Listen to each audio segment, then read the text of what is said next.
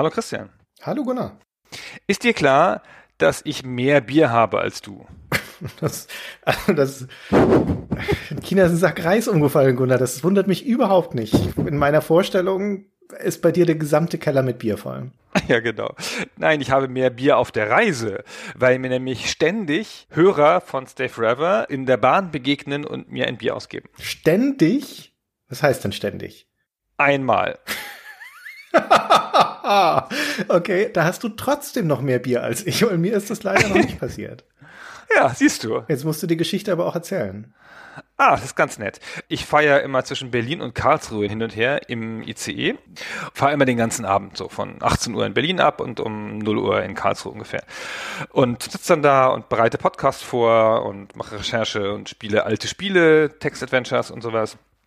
Und irgendwann sitzt so ein Typ einen Tisch neben mir, nicht direkt neben mir, und steht auf und sagt, er ginge jetzt in das Bristol-Abteil. Nicht so. Mhm. Das ist ja interessant. Das ist ja der Hammer, ey. Das ist ja nett von dem Menschen, dass er dir Bescheid sagt. Sie haben ein Leben, wa? Ey, meine Herren. und ist so ein Typ, so in den 40ern, sehr distinguiert gekleidet, im Anzug und alles. Und dann sagt er, ob ich auch was möchte. Und er würde mir gerne ein Bier ausgeben, weil er Hörer von Stay Forever sei. Oh, das ist ja toll. Ja, und dann habe ich meinen Bierwunsch angemeldet und dann ist er tatsächlich wiedergekommen. Wer hätte das gedacht? Ich hatte gedacht, er haut dann ab. Aber nein, nein. Er ist aus dem fahrenden Zug gesprungen. Er konnte einfach nicht mehr zurück und na, es gab keine andere Möglichkeit. Genau. Und dann ist er aber wiedergekommen und dann haben wir sehr nett da gemeinsam im fast leeren Zug in großer Ruhe ein Bier getrunken und so ein bisschen geschnackt über unsere jeweiligen Reiseerlebnisse und so. Das war auch jemand, der kam gerade von so einem Kongress, der hat irgendwas mit Politik gemacht, glaube ich, oder so. Ein bisschen ist untertrieben. Ich habe das ja live mitbekommen, weil du mir das direkt rüber geskypt hast, einfach um sofort damit anzugeben mit dieser Situation. Und dann verstummte das Gespräch für über eine Stunde, glaube ich, bevor du dann Vollzug gemeldet hast. Also ihr müsst euch da wunderbar unterhalten haben. Ja, wir haben uns voll nett unterhalten, das stimmt. Das war wirklich sehr easy. Das passiert mir nicht so oft, ehrlicherweise, leider mit dem Bier, also das erste Mal. Aber auch sonst auf jeder fünften Fahrt oder so begegnet mir irgendjemand, der mich dann grüßt.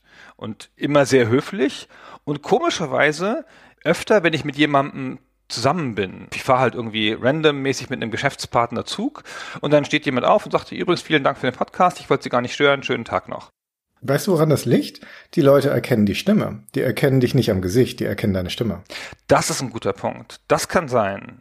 Ich fahre ja immer alleine und rede nicht. Und ich bin einmal tatsächlich auch erkannt worden, das ist noch gar nicht so lange her, im Zug von Nürnberg nach Hamburg. Ich pendle ja auch jede Woche. War mal wieder falsche Wagenreihung und ich hatte mich noch nicht darauf vorbereitet, wo ich jetzt einsteige und musste dann schnell noch in irgendeinen freien Waggon springen. Und da war natürlich schon alles voll. Und dann war in so einer Vierergruppe noch ein Platz am Fenster frei. Dann musste ich den jungen Mann, der da saß, fragen, ob ich da hin könne. Und der saß gerade am Laptop und hatte Ohrhörer auf und sowas, also Kopfhörer. Und nachdem ich mich da hingesetzt hatte, sagte er, das ist ja wirklich kurios. Gerade habe ich deine Stimme noch im Ohr. Und dann war der auch also ein Stay Forever-Hörer. Und wir hatten auch ein sehr nettes Gespräch. Ein Anästhesist aus Hannover. Das erste Mal in meinem Leben, dass ich einen Anästhesisten getroffen habe. Wirklich super netter Kerl.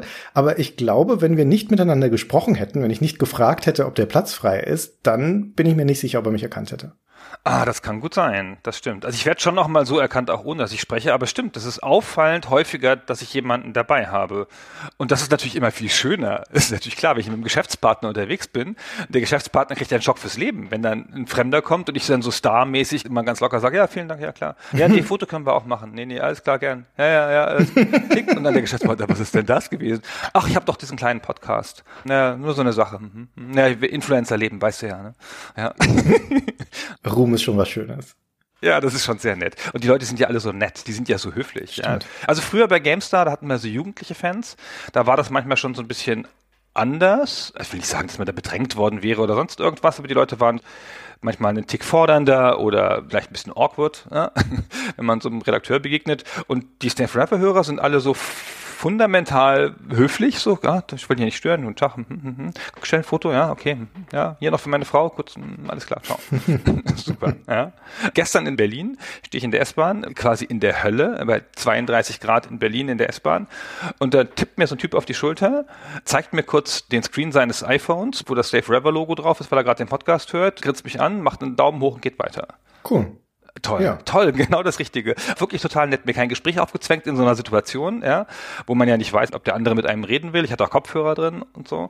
Und total nett, einfach gegrüßt, mir so ein angenehmes, warmes Gefühl gegeben, das etwa dann bis 12 Uhr noch geglüht hat in mir, weil ich mir so starhaft vorkam, so. Mich sehr gefreut und dann war's gut. Sehr schön. Sehr schön. Das Schönste an der Begegnung, die ich gerade geschildert habe mit dem Anästhesisten, war, dass da an der gegenüberliegenden Vierergruppe eine junge Frau saß, die das mitbekam, dass der mich erkannt hat. Und du sahst, wie sie gerätselt hat, ob man mich jetzt kennen müsste. Und hat dann auch kurz nachgefragt und gesagt, oh, das muss ich jetzt vielleicht mal googeln. Hat sie dann, glaube ich, nicht gemacht, leider, aber es war trotzdem nett. Das hätte ich noch gut gefunden. Ja. Das hätte ich noch gut gefunden, wenn man dich gegoogelt hätte. Sie, ich habe sie gegoogelt, aber sie sind ja gar nicht berühmt. ja, sind ja gar nicht berühmt. Aber sie sind doch dieser Politiker. ja, genau. genau. Dieser Christian Schmidt, von dem man so viel hört. Hm. Ja beim Reisen passieren einem ja ständig irgendwelche Sachen, wo man mit fremden Leuten ins Gespräch kommt, obwohl ich gebe mir gar keine Mühe, mit Leuten ins Gespräch zu kommen. Meine Mutter ist ja so, die spricht dann fremde Leute an, fragt die, wo die herkommen und ich bin ja nicht so für Menschen. Aber trotzdem, hin und wieder, ne, fällt irgendwas um oder so, dann kommt man mit jemandem ins Gespräch oder jemand hat einen komischen Aufkleber auf seinem Laptop, dann klappt man so seine Laptops auf und zeigt sich gegenseitig die Aufkleber und dann fragt er, was ist denn das für ein Aufkleber da? Und ich so, Visibility, das ist meine Agentur. Ach, Sie haben eine Agentur, bla bla bla bla. und dann fragt man, was die für Aufkleber haben. Das ist immer irgendwie ganz lustig, finde ich so als Ritual. Das kommt mir schon manchmal vor. Ist mir noch nie passiert. Ich habe aber auch keinen Aufkleber auf meinem Laptop. Ah, natürlich nicht. Nee, natürlich nicht. Es ist peinlichst genau alles zu vermeiden, was irgendwie menschlichen Kontakt herausfordern könnte. Ich habe letztens eine Definition für introvertiert und extrovertiert gehört, die ging so, Introvertierte Leute laden ihre Batterien wieder auf, wenn sie allein sind. Ja. Und extrovertierte Leute laden ihre Batterien auf, wenn sie mit anderen zusammen sind. Das ist hundertprozentig richtig, würde ich sagen, ja. Ja, und das fand ich ganz schlüssig, ganz treffend in seiner Einfachheit auch. Und ich habe so Züge von beidem, glaube ich. Manchmal gehe ich ganz euphorisiert aus Menschensituationen raus, immer dann mit engen Freunden oft. Und ganz oft stresst es mich halt einfach und ich bin froh, wenn ich allein bin. Ich finde es fast noch schlüssiger, wenn man es andersrum formuliert. Für introvertierte Menschen ist menschliche Interaktion anstrengend und für Extrovertierte nicht für die ist das Alleinsein offensichtlich anstrengend. Da bin ich sehr wenig empathisch, das kann ich nicht nachvollziehen. Aber für mich ist das de facto so, also menschliche Interaktion mit fast allen Menschen, wenn es nicht welche sind, die ich wirklich sehr, sehr gut kenne und eine große Vertrautheit habe, kostet Energie. Also irgendwann wird es sehr schwierig, das aufrechtzuerhalten. Ja, das stimmt. Das kenne ich aber auch. Also ich glaube, ich bin da nicht so pur ne, und habe schon Elemente von beidem. Das ist man ja selten. Ne? Es gibt ja nicht den 100% introvertierten Menschen oder den 100% extrovertierten, sondern das ist ja quasi eine Skala, auf der man sich dann bewegt und das kann auch situativ anders sein, aber man hat eine Tendenz, würde ich sagen. Ne? Also bei mir ist es definitiv eine sehr deutlich introvertierte Tendenz. Ja, genau. Ich bin auch nicht traurig, wenn ich die ganze Zugfahrt oder ganze Tage mit niemandem spreche. Fehlt mir nix. Es gibt ja das Internet. Bei menschlichen Interaktionen, ich finde die jetzt nicht per se unangenehm, ganz im Gegenteil. Häufig lernst du neue Dinge, es ist oft bereichernd und sowas. Aber das, was bei mir problematischer ist, ist, dass ich da relativ rigide bin in meiner Zeitplanung. Und eigentlich ist die Zeit, die dann bei spontanen menschlichen Interaktionen auf einmal benutzt wird, ist für etwas anderes schon verplant. Ich weiß schon genau, was ich im Zug machen möchte. Und von diesem Zeitkontingent, das ich eingeplant habe, geht es dann ab, ohne Not. Ja, und das finde ich dann fast frustrierender als die Anstrengung der Interaktion. Ah. Ah, das stimmt. Du bist ja so durchgetaktet schon, ne? Du bist so diszipliniert im Zug. Ich habe im Zug auch manchmal Prokrastinationsphasen und kriege gar nichts hin, stundenlang. Ja, aber selbst die möchte man da ja noch selbstbestimmt sein. Also so Gespräche sind ja, für mich sind sie fremdbestimmt. Ja? Also ich initiiere solche Gespräche nicht. Dementsprechend irgendjemand anders nimmt jetzt etwas von meiner Zeit für sich in Anspruch. Und dann bin ich natürlich höflich genug, das auch nicht sofort abzubrechen und ärgere mich aber die ganze Zeit. Ja, und das tut weder der Interaktion gut, noch tut's meiner Stimmung gut und sowas. Das ist natürlich eine dumme Situation, ne? Aber es ist wie es ist. Hm. Interessant eigentlich. Die meisten Leute langweilen sich ja in Reisesituationen und ja auch sonst. Offenkundig langweilen sich Leute zuweilen und sind dann froh um eine Ablenkung oder einen spontanen Kontakt. Und ich langweile mich ja nie, sondern ich habe immer so eine Kette von Sachen noch vor mir, selbst wenn ich nicht durchgetaktet bin. Ich bin ja nicht so diszipliniert wie du. Aber ich habe noch den Podcast zu Ende zu hören, ich habe noch die Sache nachzulesen, ich habe noch ein halbes Buch oder irgendwas oder noch einen Termin und eine Sache, über die ich nachdenken muss vielleicht auch. Ich habe nie Langeweile. Ich kenne das Gefühl gar nicht mehr, seit ich 14 bin oder so. Geht mir auch so. Ist auch, glaube ich, eher ein Kindergefühl, Langeweile. Ja, oder halt ein Gefühl der Ausgeliefertheit, wenn du in der Situation bist, wo du dich gerade nicht beschäftigen kannst und hast dir das nicht so wirklich rausgesucht. Aber heutzutage in der Welt, wo wir alle Smartphones in der Tasche haben, gibt's ja sowas gar nicht mehr. Im schlimmsten Fall ist es halt Reddit. Ja, ich habe das Gefühl, Leute langweilen sich dann auch dabei, weil das mittlerweile so automatisiert ist. Ich kann mir auch nicht vorstellen, dass man mit großem Interesse Instagram absurft oder so, weil die Leute, die ich sehe, die das intensiv machen, also auch mal eine Viertelstunde lang, habe ich jemand dabei zugeguckt und der hat nichts gemacht. Also immer eine halbe Sekunde verweilt, immer nur so klick, klick, klick, Likes gegeben, irgendwas durchgeguckt und so. Der hat sich die Sachen nicht angeguckt, hat nicht mal kommentiert, gar nichts. Das war nur eine andere Art von Langeweile, würde ich sagen. Wenn ich gerade so drüber nachdenke, würde ich die spontane Theorie formen, dass es gar kein gutes Zeichen ist, wenn sich Leute wie wir nicht mehr langweilen, weil in Bezug auf Kinder habe ich mal gelesen, dass es mit zu einer normalen Kindheit, einer gesunden Kindheit dazugehört, Phasen der Langeweile zu haben. Das war so im Kontrast zu den High-Performance-Kindern, die quasi von der Schule direkt in Musikunterricht und dann in Sport und dann in die Hausaufgaben gehen und sowas wie Langeweile überhaupt nicht mehr kennen, weil ihre Eltern ihren Tagesablauf durchgetaktet haben. Und Langeweile in diesem Kontext ist allerdings eine Gelegenheit, um sich eine neue Beschäftigung zu suchen, also um sie zu überwinden, indem man guckt, okay, was könnte ich denn jetzt möglicherweise Neues tun? Und manchmal kann Langeweile ja zu schierer Verzweiflung führen, ja, insbesondere wenn deine Optionen begrenzt sind. Und es kann aber der Funke für etwas Neues sein. Und wenn ich so drüber nachdenke, Leute wie wir wissen ja in jedem Moment, womit sie sich beschäftigen können. Wo kriegen wir denn neue Inspiration dann her im Zweifelsfall? Ich glaube, das ist ein guter Punkt, den du da aufbringst. Ich glaube, unsere Langeweile ist Prokrastination und dass die Prokrastination daraus entsteht, weil sich der Geist ein Outlet sucht und du dann irgendwas anderes machst. Also Prokrastination heißt Dinge aufschieben, die man eigentlich tun müsste. Ja, und dann tut man ja was anderes. Und was ich ja tue, also sagen wir mal, ich muss eine Recherche machen für Stay Forever. Und ich habe gerade keine Lust oder irgendwas und komme da nicht rein in das Thema und dann prokrastiniere ich. Aber ich mache ja dann nicht nichts. Ich gucke dann auch nicht eine Serie oder so. Ich recherchiere dann halt was anderes. Ah, guck mal, der zweite Napoleonische Krieg, interessant. Ah, Wikipedia, das habe ich noch nie gelesen. Ah, interessant. So werden Brücken hergestellt. Und dann, weißt du, dann bin ich in so einer Kette und ich habe das Gefühl, das ist so was ähnliches wie das, was die Langeweile ausgelöst hat. Aber ist das nicht immer noch auf eingefahrenen Bahnen? Du folgst ja immer noch deinen Interessen und du nutzt bereits bekannte Quellen, in dem Fall Wikipedia. Also vielleicht ist das auch jetzt idealisiert, ein Zustand der Langeweile, der dich dazu zwingt, dich mit etwas auseinanderzusetzen, um diese Langeweile zu überwinden, was für dich komplett neu ist. Ich stelle mir das Kind vor, das irgendwo im Wald hockt und das Spielzeug ist zu Hause und dann muss es sich halt mal die Steine anschauen und die Raupen, die da rumlaufen und was weiß ich was. Also bescheuertes Bild, ne? aber du weißt, was ich meine. Ja, ich weiß, was du meinst. Und ich habe mal von jemandem gehört, es war ein Komponist, glaube ich, und der hat gesagt, Komponieren ist ja wie ein Buch schreiben eine hochstehende kreative Tätigkeit. Ja, da gehört ja schon einiges dazu. So, da fängst du ja von null an und musst halt ein komplexes Konstrukt schaffen und schon beim ersten das letzte mitdenken und so weiter und so fort. Das ist ja nicht wie ein Artikel schreiben oder so, was halt eher Handwerk ist. Und der hat gesagt, er kann nicht komponieren, wenn ihm nicht langweilig ist. er muss halt vorher erstmal ein bisschen Langeweile haben, damit er frei wird. Und das Gefühl habe ich schon auch bei anspruchsvollen Schreibaufgaben oder sowas oder bei anspruchsvollen Sachen, wenn ich was konzipieren will, dass ich erstmal so ein bisschen so einen Anlauf brauche und das ist gerne in der Langeweile und dann so ein bisschen dran rumdenken, ein bisschen weiß man nicht, nochmal einen Kaffee holen, hm, ein bisschen in diese Richtung gehen und so. Und das glaube ich schon, dass das so ist, dass einem das fehlt und dass man eigentlich nicht gut schöpferisch tätig werden kann, es sei denn, man macht so ein Handwerk, ja.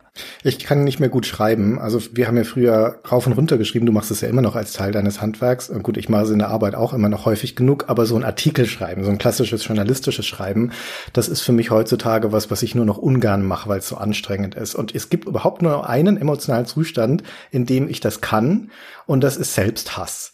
Und zwar, wenn ich weiß, dass ich den Artikel schon längst hätte geschrieben haben müssen, aber ich schiebe es, wie du sagst, ich prokrastiniere es seit Tagen vor mir her und habe dann gerade an Wochenenden, wenn ich eigentlich mir zum Beispiel den Samstag vornehme, jetzt setzt du dich hin und schreibst diesen Artikel und es ist aber noch nicht dringend genug, weil den Sonntag hätte ich auch noch dazu, dann verschwende ich den gesamten Samstag und am Sonntag hasse ich mich so sehr dafür, dass ich dann sage, okay, jetzt muss es einfach sein. Ja? Und wenn diese Grad an Selbsthass nicht erreicht ist und Unzufriedenheit über die eigene Trägheit, dann geht es nicht mehr bei solchen Aufgaben.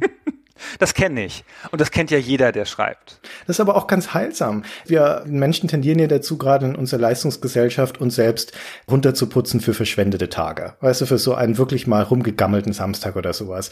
Und eigentlich sind die super heilsam, finde ich. Nicht zwangsläufig, weil man da jetzt Energie wieder auflädt oder sowas, sondern weil die Untätigkeit und das Nichtstun an sich wieder Energie freisetzt im darauffolgenden Tag. Und deswegen fände ich, sollte man sich die häufiger mal gönnen. Ja, das Problem ist, man muss sich die bewusst gönnen. Und man gönnt sich die ja nicht bewusst. Nee, traut sich das gar nicht mehr. Man gönnt sich die mit Schuldgefühlen und Selbsthass. ja, weil man hätte ja an diesem Tag schon den Artikel schreiben müssen oder die Pressemitteilung oder was weiß ich oder das Konzept machen müssen oder den Pitch vorbereiten müssen. Und dann verschiebe ich's, mache mir einen freien Samstag auf eine Art, aber mit Selbsthass. Da hast du schon recht so. Das ist irgendwie unbefriedigend. Man sollte es gleich verschieben. Ah ja, ich weiß nicht. Es ist ja selten genug, dass ich ein freies Wochenende habe, eigentlich gar nicht mehr. Aber als ich die damals hatte, habe ich mir ab und zu mal so eine To-Do-Liste gemacht. So, was möchte ich jetzt an diesem Wochenende schaffen? Und am Samstag wurde dann davon überhaupt nichts durchgestrichen, ja, weil ich alles irgendwie vor mir hergeschoben habe. Aber am Sonntag schafft man dann Sachen. Hallo, ja. Und das ist dann auch wert, weil der Tag endet dann natürlich sehr befriedigend, weil man sehr viel erreicht hat. Das stimmt. Ich halte mir den Samstag komplett frei. Also ich arbeite ja auch jeden Tag eigentlich, wie die meisten Selbstständigen oder die Leute, die einen Podcast noch nebenher machen. Aber ich halte mir den Samstag immer komplett arbeitsfrei. Dafür mache ich dann alles für die Familie, einkaufen und alles Mögliche, so was erledigt werden muss. Mhm. Naja, Kinkerlitzchen. Was ich eigentlich noch fragen wollte, Eva, dieses Reisethema komplett verlassen, ist, du bist doch so ein erfahrener Reisender. Beherrschst du denn alle Regeln? Das macht mich nämlich wahnsinnig, wie wenig Leute die Regeln beherrschen. Ich habe keine Ahnung, wovon du redest. Ich bin auch nur ein erfahrener Bahn-Fernverkehrreisender und ansonsten eigentlich nicht. Ja, ja, das meine ich. Okay. Was mich zum Beispiel in den Irrsinn treibt, ist, ich steige in den Zug ein und der hat ja eine Nummer. Ja, der Waggon hat eine Nummer und dann gehe ich einfach zu dem Waggon, in dem mein Sitzplatz ist, weil ich ja vorreserviert habe. Mhm. Und dann hat der Waggon zwei Türen, eine hinten, eine vorne. Und dann gehe ich schon zu der Tür, die meinem Sitzplatz näher liegt, um es dann nicht so weit zu haben innen im Waggon, wo es eng ist. Mhm. Und das ist ein so überraschendes Konzept. Ich bin der Einzige, der das tut an so vielen Tagen, weil die Leute steigen stumpf ein, gehen noch drei Waggons durch, schieben ihre Schrankkoffer großen Sachen mit vier Kindern drauf durch das ganze Abteil. Ich bin noch zwei von meinem Sitz entfernt, ja, wo, wo ich hin kann, was ich alles gut geplant habe. Und die gehen aber stumpf durch den ganzen ganzen Waggon. Und da muss ich wieder zurück und denen ausweichen. Und ich weiß nicht, was die Leute tun. Entweder reisen die nie oder sie begreifen die Regeln nicht, dass so ein Waggon auch mehrere Seiten hat, mehrere Enden hat. Wie machst du das denn? Ich reserviere ja nie. Deswegen ist die wichtigste Regel für mich als Bahnreisender ohne reservierten Sitzplatz ist, ich muss der Erste sein, der in den Waggon einsteigt. Und es gelingt mir in 98 Prozent der Fälle.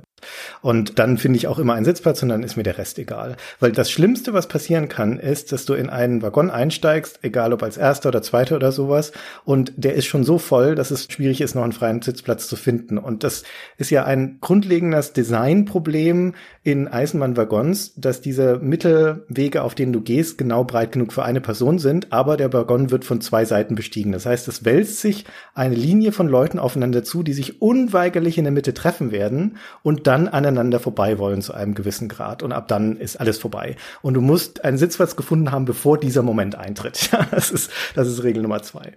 Ja, genau. Abgefahren. Aber wenn sich alle an die Regeln halten würden und alle vorher buchen würden und alle ihren Sitzplatz schon wüssten, dann gäbe es das ja nicht. Dann würden alle genau bis zur Mitte maximal gehen und hätten ihren Platz und es gäbe kein Gedränge. Das ist auch wirklich nicht so einfach zu wissen. Das steht natürlich an den Waggons außen dran also an den ICE-Waggons, an welche Sitzplätze zu der jeweiligen Tür gehören. Aber das sagt dir ja keiner. Also es gibt ja nirgendwo irgendwo ein Handbuch, wo drin steht, wie diese Züge zu lesen sind, wenn du jetzt nicht häufiger fährst. Also ich könnte jetzt auch nicht sagen, wie oft ich Zug gefahren bin, bis mir es erstmal aufgefallen ist, dass da die Sitze draußen dran stehen. Echt? Aber es ist doch so, mm, du bist Teil des Problems, Christian, weil du auch nie buchst. Weil du immer suchen durch den Zug rennst dann. Nee, ich bin ah. der Erste, der sitzt in der Regel. Ne? Wir haben unterschiedliche Reisestile, glaube ich. Du fährst ja auch ganz oft nachts. Ne? Das mache ich nie. Also ich benutze keine Schlafwagen. Ja, das mache ich in der Hälfte der Zeit, aber in der anderen Hälfte fahre ich den normalen ICE und ich buche immer, weil ich so keine Lust habe auf irgendeine Art von Ärger mit dem Sitzplatz, wenn da irgendwas schief geht. Ich ertrage den Gedanken nicht, durch das Abteil zu rennen und mir einen Sitzplatz suchen zu müssen. Kann ich verstehen, aber es passiert mir im Jahr auf den Strecken, die ich fahre, vielleicht einmal maximal zweimal, dass ich keinen Sitzplatz bekomme. Und eine Sitzplatzreservierung kostet hin und zurück neun Euro. Und ich fahre, keine Ahnung, wie viel Dutzend Mal im Jahr. Also ich spare mir da hunderte von Euro für die Sitzplätze. Das ist es schon wert, dann da mal zwischen Nürnberg und Würzburg halt mal stehen zu müssen. Echt? Naja, gut, ertrage ich nicht. Aber stimmt, ja, ja, ist natürlich richtig. Wenn es so rein. ist rein ökonomisch, ist eine kühle Kosten-Nutzen-Rechnung. genau, wenn es so aufrechnet. Das Bahnfahren ist teuer genug. Also wenn ich mir dann die 4,50 sparen kann. Aber es ist doch nur ein geringer Prozentsatz der Gesamtkosten. Ja, aber es summiert sich. Ja, das summiert sich, das stimmt schon. Das stimmt schon. Der Fall, der häufiger eintritt, als dass ich keinen Sitzplatz bekomme, ist, dass ein Ersatzzug fährt und die Reservierungen nicht gelten. Also ich bin mir hundertprozentig sicher, dass du häufiger mal einen Platz nicht bekommst, obwohl du reserviert hast, als umgekehrt. Ah, das stimmt. Das ist häufig so. Das passiert mir auch zuweilen, das stimmt. Und gibt's eigentlich noch die Bahn-Comfort-Plätze? Ja, die gibt's. Ja, genau. Also könnte ich damit auch fahren, theoretisch. Genau, das könntest du theoretisch auch, ja. Wobei natürlich nicht gesagt ist, dass da nur Leute drauf sitzen, die diese Bahn-Komfortkarten haben. Das ist ja so unangenehm, weil das überlässt die Bahn ja dann mir, das rauszufinden. Das heißt, dann muss ich ja auf die Leute zugehen und die fragen, ob die so eine Karte haben. Das bringe ich ja nicht, das kann man ja nicht machen. Ja, ja dann zeige ich meine Karte, haben Sie auch eine? das geht ja nicht. Ich muss da gucken, ob einer zufällig frei ist. Wenn sich da jemand stumpf draufgesetzt hat, ist der Platz halt weg. Naja, Mai. Ich glaube, das ist eine todsichere Art von Betrug. Du kannst dich auf einen Bahnkomfortplatz setzen, ohne diesen Status zu haben und kannst dir hundertprozentig sicher sein, dass dich niemand fragen wird, ob du das hast oder nicht. Müsste nicht der Schaffner bei der Kontrolle dir dann was sagen? Eigentlich ja, aber wenn du jetzt ein Schaffner wärst, gerade in einem vollen Zug, würdest du dann echt Leute zwingen, von diesem Platz aufzustehen und dann gehst du aus dem Waggon raus und dann setzen sie sich wieder hin und vorher wirst du noch beschimpft von allen Leuten. Also das würde ich mir niemals zumuten. Ja, wahrscheinlich nicht. Sehr undankbar genug, ne? Also es gibt eine Grundregel, die auch immer gilt für Reisende, bei der Deutschen Bahn insbesondere, also wenn man viel fährt, das wird dir genauso gehen wie mir. Du erlebst ja, wie häufig dann da irgendwas nicht klappt, wie es klappen soll. Na, die Verspätung groß oder klein oder irgendwelche Zwischenfälle. Ich glaube, ich habe schon so ziemlich alles erlebt, was überhaupt so passieren kann bei einer Bahnreise. Und es ist nicht so ungewöhnlich, dass mein Zug verspätet ankommt. Also gerade auf dieser längeren Trasse ist es tatsächlich häufiger mal. Und wenn es nur ist, dass die Zugreihung mal wieder anders ist oder die Reservierung nicht funktionieren oder was auch immer. Irgendwas ist eigentlich fast immer. Und grundsätzlich ist das aber immer noch eine angenehme Art des Reisens. Also bei allen Problemen, die die Bahn hat, bin ich grundsätzlich eher positiv gegenüber eingestellt. Und eine Sache, die aber nicht geht, weil es häufig genug ist, dass Leute sich dann ärgern, möglicherweise auch zu Recht, na, wegen Anschlusszuge zu spät oder sowas. Was nie geht, ist es am Personal auszulassen. Das macht man einfach nicht. Die dürfen zwar mitbekommen, wenn du irgendwie unzufrieden bist, finde ich, aber du solltest sie nicht anpöbeln und schon gar nicht irgendwie beschimpfen oder sowas. Ich hatte einmal eine total unangenehme Situation, wo eine weiß gar nicht mehr, ob es eine Frau oder ein Mann war, super unzufrieden war mit irgendeinem Scheiß, ich weiß es gar nicht mehr. Und leider war ausgerechnet in diesem Zug eine Umfrage, wie das manchmal so ist, dass die Bahn da irgendwelche Leute reinschickt, die dann die Leute befragen sollen, wo sind sie eingestiegen, wo ausgestiegen und sowas. Und diese, ich glaube, es war eine Frau, hat zehn Minuten lang so einen armen Umfragenden beschimpft und beschrien und der hat nichts anderes gesagt als gebetmühlenartig, ich arbeite nicht für die Bahn, ich arbeite nicht für die Bahn, gute Frau, beruhigen Sie sich, weil die arbeiten für irgendwelche Umfrageunternehmen und machen das im Auftrag der Bahn. Das war der scheißegal. Die hat darauf bestanden, dass er das weiterleitet an die Bahn. Und es war für alle im Umkreis enorm unangenehm, das Ganze, weil es vollkommen sinnlos, nicht zielführend und sowas und halt auch einfach unter aller Sau. Das stimmt. Das ist ganz schlimm, aber ich kann das schon verstehen, wenn man sich da aufregt, weil man kriegt ja die Deutsche Bahn nicht zu greifen oder das gilt ja für alle großen Unternehmen. Ja, das Gesicht, das sie dir zeigen, ist immer irgendein armer Mensch, der nichts dafür kann. Und der arme Mensch sagt es dir auch oft. Ja. Ja, dann sagst du, hören Sie mal, das geht hier nicht. Sie haben mich da keine Ahnung schlecht behandelt oder irgendwas, bla bla bla bla. In der Hotline mit irgendwem und dann sagt er, ja, kann ich auch nichts für. Ich sitze hier in Stralsund im Callcenter. Ich arbeite nicht mal bei der Firma, mit der Sie reden. Und dann sagst du, kann ich wen anders sprechen? Sagt er nein. Und so ist es auch so ein bisschen, bei der Deutschen Bahn hast du dann wenigstens mal einen Uniformierten, ja, der irgendwie aussieht, als würde er dazugehören. Und dann kannst du dem natürlich aber auch nicht das Leben zur Hölle machen, weil dann tut dir der Mensch ja auch leid. Was hat das auch für einen Sinn? Ja, der hat ja auch einen anstrengenden Job. Aber irgendwem musst du das doch dann geben können. Ja, niemand ist verantwortlich in diesem System. Alle schicken ihre schlecht bezahlten Unterlinge vor, die man dann wirklich fairerweise anständig behandeln muss. Und nirgendwo kann man seine Wut auslassen. Und dann ist es kein Wunder, dass dann irgendwie Beschwerdesysteme und Ein-Sterne-Bewertungen und TripAdvisor und diese ganzen Systeme so eine Ersatzrolle tragen. Ja, aber das ist ja auch noch sinnvoller, das zu tun. Ja, das trifft die Unternehmen ja potenziell auch härter, als wenn du da jetzt einen Schaffner anpöbelst. Und es ist ja auch so eine Grundregel im Service-Business generell. Du hast nie irgendwas davon, wenn du Servicepersonal schlecht behandelst. Ob das jetzt im Hotel an der Rezeption ist oder im Supermarkt oder eben im Zug.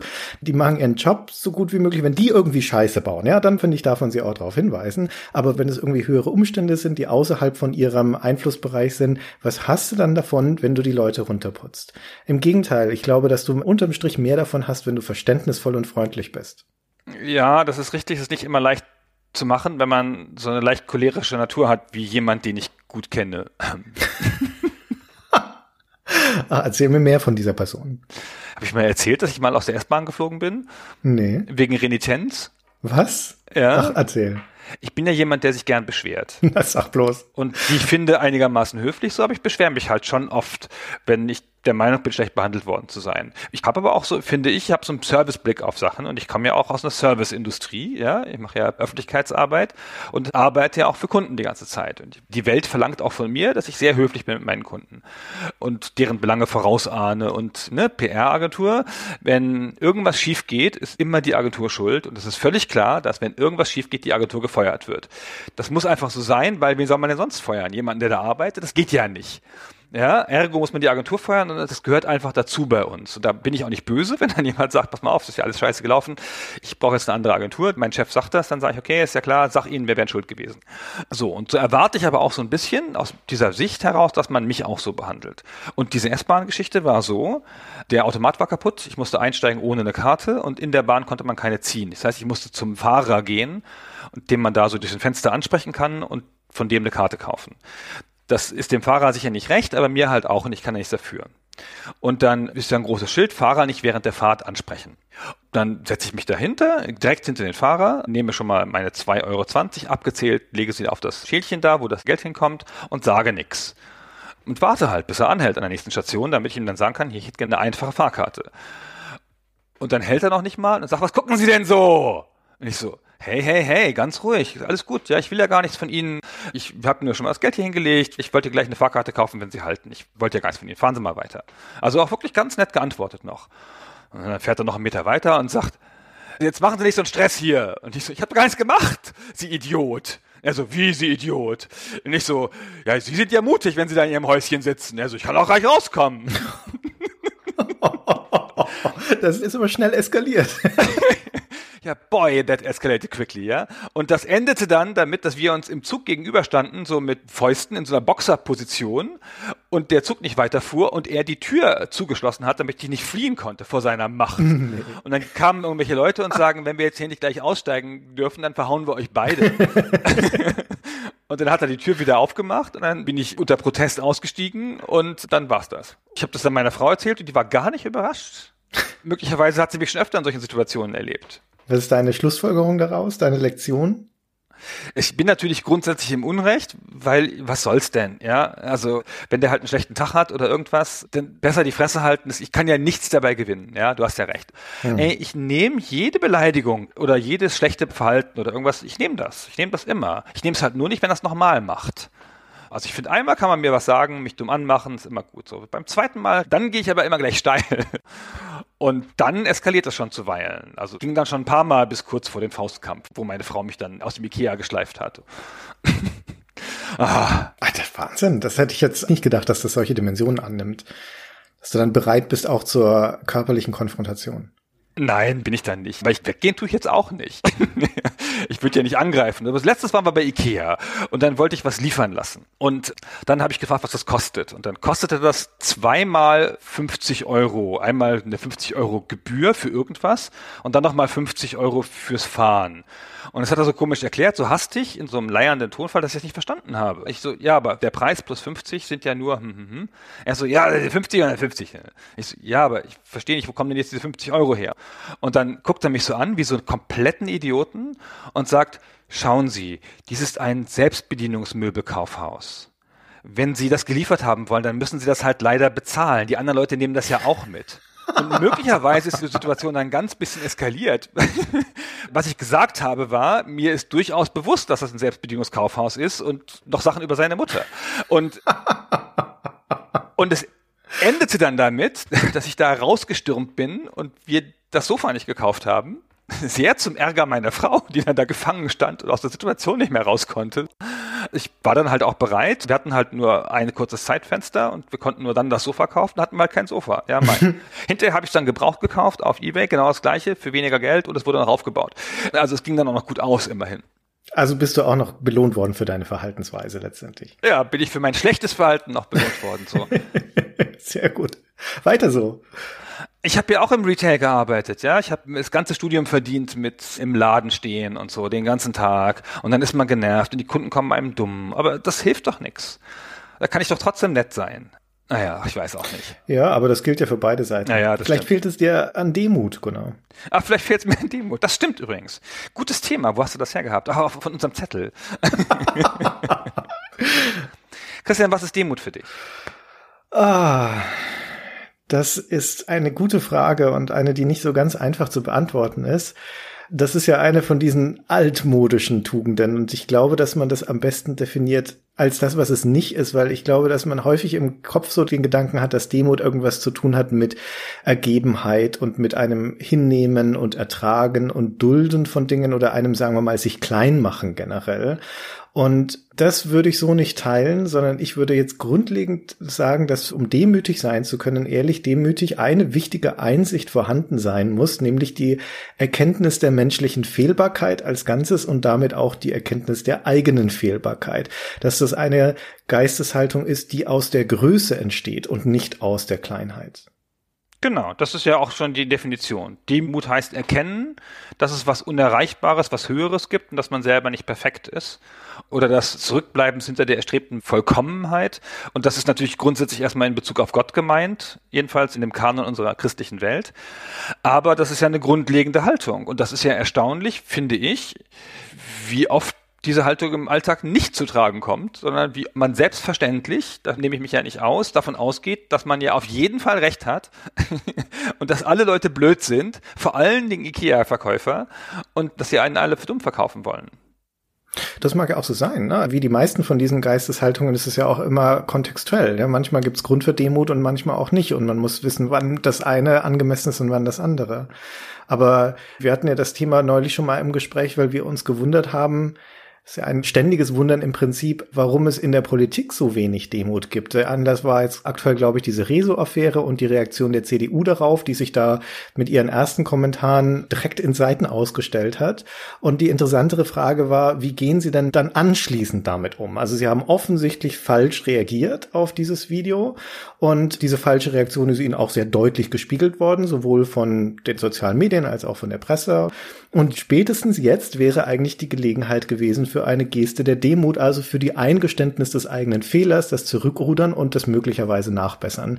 Und dass es in so einer Situation nicht dazu kam, sondern dass es im Gegenteil dann das Beharren auf die eigene Position ist, das Mauern, das Abstreiten, das wie auch immer, halt solche reflexhafte Handlungen, das sagt, glaube ich, auch was über die Protagonisten aus, die da insbesondere in den konservativen Parteien sich finden. Ich will das nicht nur auf die konservativen Parteien beschränken, na, das wäre unfair. Vielleicht wäre das in anderen Parteien ähnlich gewesen, aber in meinem Weltbild passt das auch gut zusammen. Ja, das ist ein bisschen komisch, finde ich, weil ich finde, Politiker sind ja nun sehr deutlich Diener des Volkes in der ursprünglichen Definition. Das sind ja auch Dienstleister, ja. Ja, und auch Dienstleister, die werden ja via Proxy sozusagen von mir bezahlt.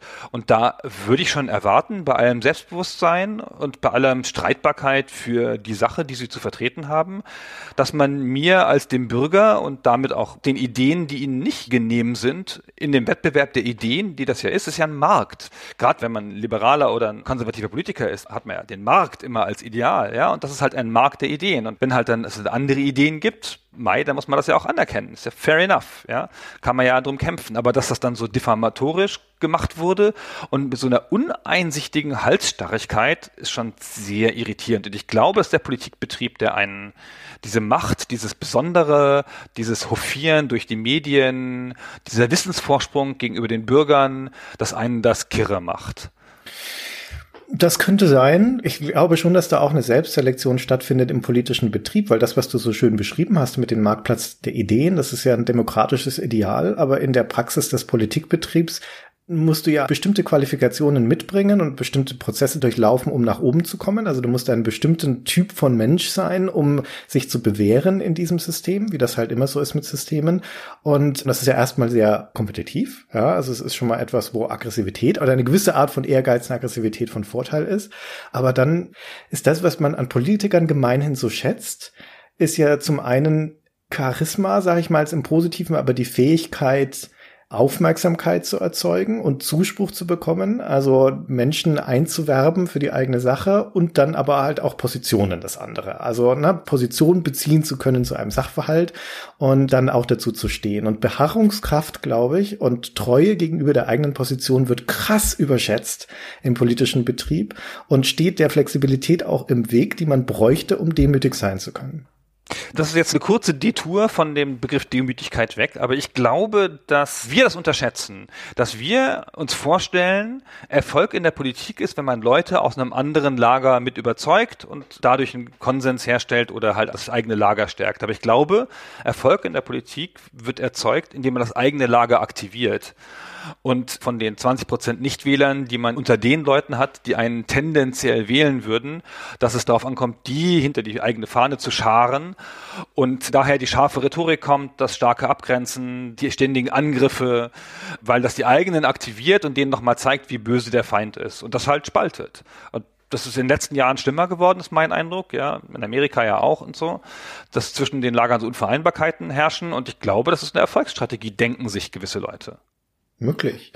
Ich kann mir vorstellen, dass in der praktischen Ebene Politik ja auch viel mit Verhandeln zu tun hat. Häufig läuft ja so politisches Handeln auf Kompromisse raus. Du bewegst dich in dieser Sache, dann bewege ich mich in dieser Sache und man kommt sich irgendwo näher. Und die Frage ist halt, welche Positionen sind verhandelbar und welche sind es vielleicht nicht.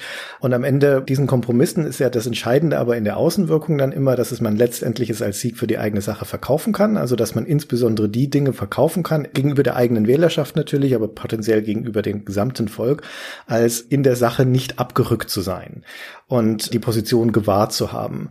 Weil unterm Strich halt doch, glaube ich, diese Standfestigkeit in den Überzeugungen irgendwie populär ist. Obwohl es ja viel sinnvoller wäre insgesamt, wenn man offen wäre für alternative Modelle und bereit wäre, sich auch überzeugen zu lassen von anderen Dingen. Aber das ist nicht so gefragt, oder? Also. Nee, da muss es ja auch erklären. Du bist ja auch angetreten mit, keine Ahnung, wir wollen dem Klimawandel Einhalt gebieten oder wir wollen den Diesel retten oder was weiß ich. Mit irgendeiner Position bist du ja angetreten.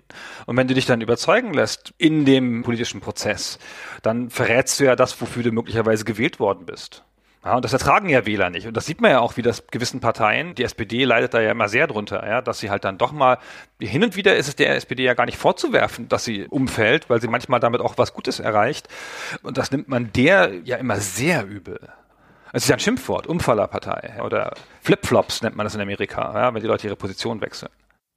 Genau, das ist halt das Ding, dass es stigmatisiert ist, wenn du deine Meinung änderst, weil dir dann nämlich vorgehalten wird, dass du ja noch vor zehn Jahren was ganz anderes gesagt hast. Und die legitime Antwort darauf, ja, ich bin inzwischen aber auch zehn Jahre schlauer und habe dazugelernt und das ist legitim, dass Menschen ihre Meinung ändern. Das ist ein evolutionärer Vorteil, dass wir auch bereit sind, uns auf neue Dinge einzustellen. Das ist dann aber halt alles nicht gefragt, ja, sondern dann siehst du dich da auf der Anklagebank, weil du deine Prinzipien verraten hast oder ein Fähnchen im Wind und was weiß ich. Also es ist jetzt alles überspitzt natürlich, ne? aber manchmal hat man im politischen politischen Diskurs das Gefühl, dass man allzu schnell vor einem Tribunal steht, wenn man seine Meinung ändert. Aber wäre nicht gerade, um wieder zurück zur Demo zu kommen, das eigentlich etwas, was Leuten gut zu Gesicht steht und auch gerade habe ich das Gefühl, von der jüngeren Zielgruppe gutiert wird, wenn man bereit ist, einzugestehen, dass man sich in einer Sache geirrt hat oder dass man seine Meinung geändert hat und dass es auch legitim ist, das zu tun. Ja, aus der PR-Sicht wäre das ja der logische Ratschlag gewesen. Das ist ja das, was Firmen jetzt in dieser Politik immer machen, ob es nun geheuchelt ist oder nicht. Ja, hier, keine Ahnung, EA versaut wieder irgendwas und dann treten sie vor die Spieler und sagen, wir haben euch enttäuscht, es tut uns sehr leid. Wir machen das wieder gut.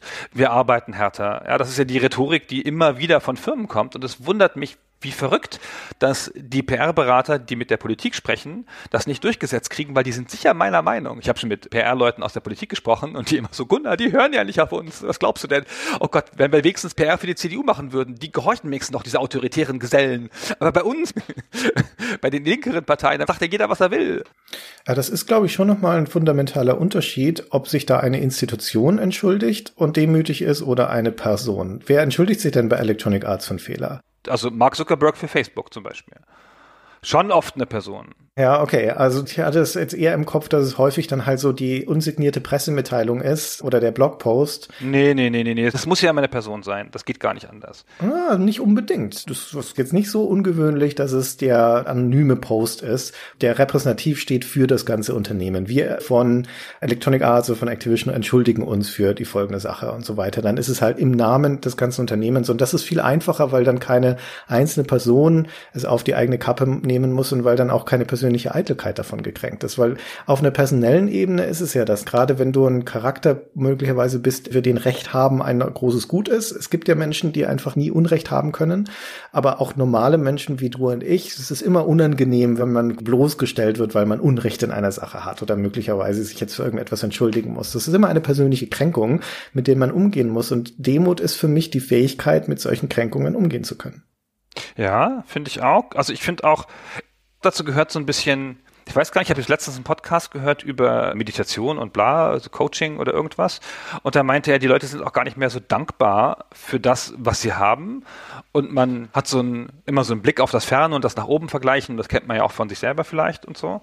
Das ist für mich auch eine Ausprägung von Demut so. Ja, mir geht's gut, ist alles okay, Kinder sind gesund, lass mal hier jetzt mal innehalten und nicht drüber nachdenken, ob wir uns noch ein BMW leisten müssten oder sonst irgendwas wie die Nachbarn. Und ich finde, es gibt so eine, was mir immer auffällt, das ist aber auch typisch mein Blick, Letztens habe ich zu tun gehabt mit einer Werkstudentin in einem Unternehmen, für das ich einen Auftrag erledigt habe. Und dann hat die einen offensichtlichen Fehler gemacht und wurde dann darauf hingewiesen von der Mitarbeiterin, die da in dem Unternehmen halt arbeitet und zuständig ist. Und dann gab es ein ganz patziges Gespräch darüber, dass sie es ja nicht hätte wissen können, dass man es ihr erst besser hätte erklären müssen und alles Mögliche. Und da denke ich so, hm, ist das so ein Altersding so mit der Jugend? Waren wir damals nicht demütiger? Haben wir damals nicht irgendwie breitwilliger akzeptiert? Dass die Leute, die den Job schon zehn Jahre machen, dass die schon wissen, was sie tun und dass ich das nicht automatisch besser weiß? Wir waren wesentlich besser. Wir waren viel, viel, viel demütiger. Wir kannten unseren Platz in der Welt. ja, und wir hatten ja auch immer recht. wir haben ja heute noch immer recht, ja, Gott sei Dank, ja. Das ist übrigens eine Sache, die ich beim Führen gelernt habe. Würde mich jetzt nicht für so einen übermäßig demütigen Menschen halten und auch nicht für die ideale Führungskraft. Aber ich habe immer gedacht, pass auf, Gunnar, du bist ganz schön clever in dem, was du so da machst in deinen diversen Positionen. Und du hast, glaube ich, in der überwiegenden Zahl der Fälle recht. Bestimmt 60 Prozent, wenn sich so Fragen ergeben, vielleicht auch 70 oder so. Aber es fühlt sich halt an wie 100. Und dann muss man halt immer noch zurückrudern im Kopf, weil wahrscheinlich habe ich gar nicht immer recht. Aber ich hatte doch gestern schon recht und vorgestern und ich weiß gar nicht mehr, wann ich jemals Unrecht hatte. Das muss schon vor dem Krieg gewesen sein. Aber dieses simple Mantra, mir immer zu sagen, Gunnar, es sind maximal 60 Prozent, ja, das hat mir wesentlich weitergeholfen so. Und habe es jetzt echt geschafft, in den letzten Jahren, so mit Mitarbeitern, nicht mehr meinen Geschmack durchzusetzen, sondern habe halt immer gesagt, okay, ich würde das so machen, du würdest das so machen. Ich habe keinen wirklichen guten Grund, warum man das so machen sollte wie ich. Mir gefällt es nur besser. Mei, wir können es machen, wie du es machst. Also in unseren gemeinsamen Interaktionen sind es maximal 40 Prozent. ja, allenfalls. genau. Aber du hast schon recht. Ich finde das Gefühl der eigenen Wichtigkeit, das steht einem oft im Weg. Es gibt ja praktisch nichts auf dieser Welt, was man wirklich vollständig alleine tut. Wann immer du irgendetwas erreichen oder schaffen möchtest, kommst du fast zwangsläufig irgendwann an den Punkt, wo du andere Menschen brauchst. Das ist ja auch eine Stärke von uns als Menschen, dass wir zusammenarbeiten und zusammenwirken. Und zur Demut gehört für mich die Erkenntnis dazu, dass fast jede Leistung eine gemeinschaftliche Leistung ist und dass der Beitrag der anderer und auch die Meinung der anderen die gleiche Relevanz möglicherweise hat wie der eigene. Und ich finde, dass auch ein Bit dazu gehört, einfach zu wissen, dass zu jedem Erfolg immer ein bestimmter Anteil von Glück auch gehört und dass du manchmal halt einfach auch ohne eigenes Zutun erfolgreich sein kannst. Es gehört ein Teil eigener Arbeit, eine eigene Leistung dazu, aber es gehört manchmal auch einfach dazu, dass die Sterne gut stehen. Und wie gesagt, ne, man hält sich selbst für die Sonne im eigenen Sonnensystem, aber diese Wichtigkeit ist manchmal kontraproduktiv. Mir hat mal ein ehemaliger Chef den schönen Satz gesagt, Du kannst Großes erreichen, Christian, wenn dir egal ist, wer die Anerkennung bekommt. Und ich finde das immer noch sehr, sehr wahr, weil da letztendlich die Frage drin steckt, unterm Strich geht es dir um die Sache oder geht es dir um dich selbst?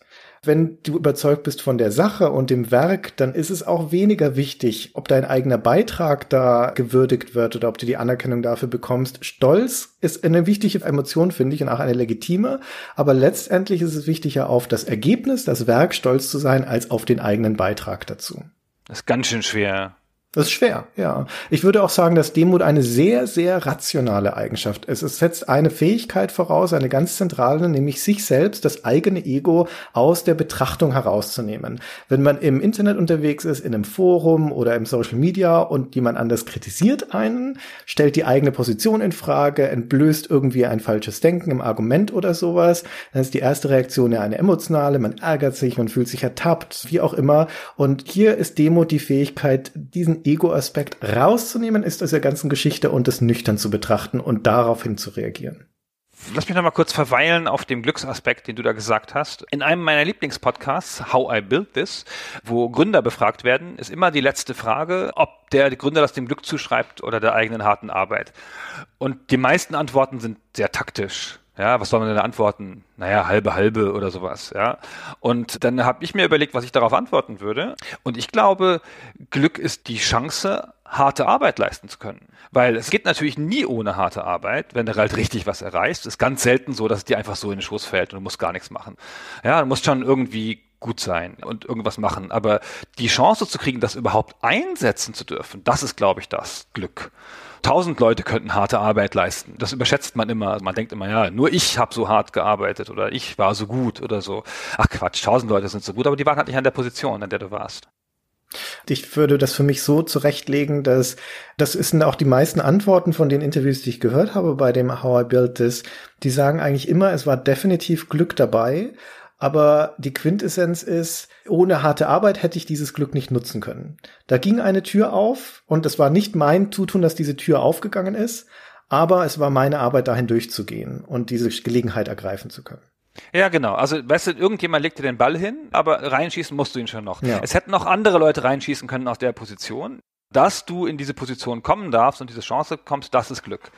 Ja, und dass du dann halt auch noch triffst, das ist halt deins. Es gibt auch noch Leute, die hätten vorbeigeschossen, sicherlich. Und das ist schon das Wesentliche so, dass man diese harte Arbeit, die andere Leute auch geleistet hätten, dass die selbstverständlich ist. Dass die nicht der entscheidende Faktor ist, sondern die Tür muss erst aufgehen. Sonst kannst du da draußen hart arbeiten, vor der Tür. Es interessiert halt keinen Menschen. Ja, und ich meine jetzt spezifisch in unserer Vita, in meiner ist es noch ein bisschen deutlicher, wie sehr ich meinen Ruhm runterreite, weil ich halt mal das Glück gehabt habe, bei GameStar gewesen zu sein. Und das war ja auch totaler Zufall bei uns beiden, ja, völlig random, ohne Vorbildung von der Straße rekrutiert, ja, auf eine Anzeige beworben. Und was mir das im Leben zurückgegeben hat, ja, diese ganze Bekanntheit, was mir das jetzt gibt in der täglichen Arbeit, in der PR, also Leute kennen mich, ah, du bist die Agentur, hm, hm, hm. das ganze Netzwerk, das dadurch entstanden ist, das ist unbezahlbar. Sag mal, wenn ich so drüber nachdenke, ist eine Voraussetzung, um demütig sein zu können, überhaupt ein irgendwie geartetes Maß an Erfolg zu haben? Kann man demütig sein, wenn man nicht erfolgreich ist? Naja, die Haltung ist ja eine grundlegende. Das Gegenteil ist ja der ungebührliche Stolz, die Vanitas. Das ist ja aus jeder Position heraus möglich. Notfalls, wenn du gar nichts hast, um stolz drauf zu sein, bist du halt stolz auf dein Land. Die Umstände deiner Geburt, den Wald, was weiß ich, irgendwas, äh, random. Das ist ja random. Du kannst überall undemütig sein, ohne jeden Grund. Ja, würde ich auch sagen. Es ist viel leichter demütig zu sein, wenn du Erfolg hattest. Ich kann halt in Situationen gehen und muss gar nichts beweisen. Ja, ganz oft so. Ich kann immer allen Leuten recht geben, weil ich gehe in viele Situationen mit einer natürlichen Autorität rein. Das ist auch einfach durch das Alter, jetzt auch gar nicht so sehr nur, weil ich cool bin, sondern halt, weil ich älter bin und schon lange dabei bin und so, werden mir Sachen zugeschrieben, ja, und ich kann total easy ständig allen Leuten recht geben. Alle Leute freuen sich, wenn sie mir beweisen könnten, dass sie auch schlau sind, bin ich immer, yay, super, sind wir alle schlau, ist ja super. Ja, Win-Win. Jetzt kann ich bitte das Geld haben. Ja. Das ist ein guter Punkt. Ne? Demut ist letztendlich ein Gefühl oder eine Eigenschaft, die sich aus Stärke speist und nicht aus Schwäche, wie man vielleicht leichtfertig annehmen könnte. Aber du musst ein gewisses Maß an Gefestigkeit haben, um demütig sein zu können. Theoretisch gibt es in der engen Definition eine innere und eine äußere Demut. Also die innere Demut ist so die Haltung, die man dazu hat. Ne? Ich bin fehlbar und ich weiß das und ich mache mal keinen Quatsch hier. Und die äußere ist so ein unterwürfiges Verhalten oder sowas. Ja, und das ist ja ein bisschen getrennt. So, ja, du kannst ja sehr stark sein und sehr sicher in dir selbst ruhen oder sehr demütig sein im Inneren, trotzdem nach außen hin aggressiv sein mal. Ja, in bestimmten Situationen und so. Also zum Beispiel bei Ikea-Verkäufern oder so. Also Äh, bin ich auch nicht stolz drauf auf die IKEA-Verkäufer. Ich wollte das jetzt nur nicht so ins Lächerliche ziehen, aber es war eine schwierige Situation, emotional. Ich kann das nachvollziehen. Wo du gerade schon diesen Podcast erwähnt hast, das How I Built This, ein wirklich schöner Podcast. An der Stelle auch nochmal eine Empfehlung für diejenigen von euch, die es vielleicht noch nicht gehört haben. Ein englischsprachiger Podcast von Guy Raz, der von NPR vertrieben wird in den USA. Das ist ein Netzwerk von nicht kommerziellen Radiosendern, also eigentlich ein professionelles fürs Radio produziertes Werk. Wobei ich weiß gar nicht, ob es fürs Radio produziert ist, aber das wäre schon schwer zu unterscheiden bei diesen sehr guten Podcasts. Und das ist ja letztendlich ein Interview-Podcast. Und wenn ich diesen Podcast anhöre, dann muss ich die ganze Zeit immer dran denken, dass die meisten Interviews, die man sonst so hört, in unserer Sphäre zumal, also so im Gaming-Bereich und sowas, insbesondere auch im Podcast, dass die so anders sind. Oder anders gesagt, dass dieser How I Built This, dieser Podcast so anders ist als die gängigen Interviews. Weißt du, was ich meine? Mhm. Also die Interviews sind gestaged, möchte ich sagen, wenn man das so sagen kann. Also die sind sehr arrangiert. Ja und es ist sehr gut ausrecherchiert und er kennt große Teile der Antworten schon und führt halt dann das Gespräch auf eine bestimmte Art. Und was ich immer sehr schätze, es gibt eine Metaebene im Podcast quasi, also nicht eine richtige Metaebene, aber er unterbricht den Podcast oft und fasst eine Antwort zusammen, die der andere jetzt hätte geben können und springt dadurch in der Zeit voran. Ja. So, er sagt halt, naja, und dann bist du ja nach Seattle gereist und dann kommt nicht die Antwort oder meinetwegen der Interviewte sagt ja und dann kommt aber nicht die ganze Antwort in der Beschreibung, sondern der Interviewer beschreibt ganz kurz in so einer Art Zeitraffer, so danach kam die Reise nach Seattle und die Ansiedlung von bla bla bla bla. Und was geschah dann, zwei Jahre später? So, und das ist ein super Format, weil es den Podcast total ordnet mhm. und entlastet. Und es ist nicht nur das pure Gespräch mit Unwägbarkeiten und so. Er weiß immer ganz genau, wo er hin will. Und er hat eine sensationelle Technik im Fragen, weil er sehr oft irgendwas nimmt, was der andere gesagt hat und er paraphrasiert es nochmal, so ein bisschen aus der Sicht des normalen Zuhörers. Es ist ja dann so wie. Mhm. Und super oft, ob das jetzt Absicht ist oder ob das jetzt eingebaut ist, sagt dann der Interviewte, ja genau, genau, genau, so stimmt es. Und das ist schon ganz cool. Das habe ich selten so präzise gehört. Und er nimmt immer die Worte des anderen. Er fügt dem fast nie was hinzu, manchmal nur noch eine Facette. Ganz selten bringt er sich selbst ein und sagt irgendwas, ja, das habe ich auch gesehen oder da war ich auch schon oder das habe ich damals aus der Sicht so und so gesehen. Das macht er fast nie. Er nimmt sich immer vollkommen zurück, nimmt immer die Worte des anderen und arbeitet mit denen. Und das ist hohe Kunst, würde ich sagen. Ja, das ist wirklich sehr interessant, das zu hören, weil das eigentliche Interview, das dient als die Puzzlesteine oder die Versatzstücke, aus denen dann etwas Neues gebaut wird, nämlich eine Story. Und der Interviewende ist gleichzeitig in der Rolle des Fragestellers und des Erzählers, der auch die Position des Beantwortenden einnimmt, stellenweise und für ihn die Geschichte erzählt, um zum Beispiel solche Zeitpassagen zu überspringen, wie du das gerade geschildert hast. Und das führt zu einem wirklich interessanten und aufschlussreichen Hörerlebnis. Es hört sich sehr danach an, als sei das auch in seiner Struktur in ganz anderer Reihenfolge gebracht, als das Interview geführt würde, weil das Interview an sich nicht als das Werk angesehen wird, glaube ich, sondern nur als der Rohstoff der Recherche, das Ausgangsmaterial, mit dem dann etwas Neues gebaut wird. Ist das weniger authentisch? Nee, gar nicht. Ist ja Storytelling du hast ja immer noch die O-Töne, ja. Und ich finde, das ist ja das Entscheidende, dass er halt immer, wenn es wichtig ist, lässt er ja den O-Ton stehen. Und darum geht's ja nur, ja. Ich will ja mit der Stimme desjenigen hören, wie der die Sache gesehen hat. Und da unterbricht er nicht und da geht er nicht rein und das wird auch nicht hart gekürzt oder sonst irgendwas. Das bleibt ja.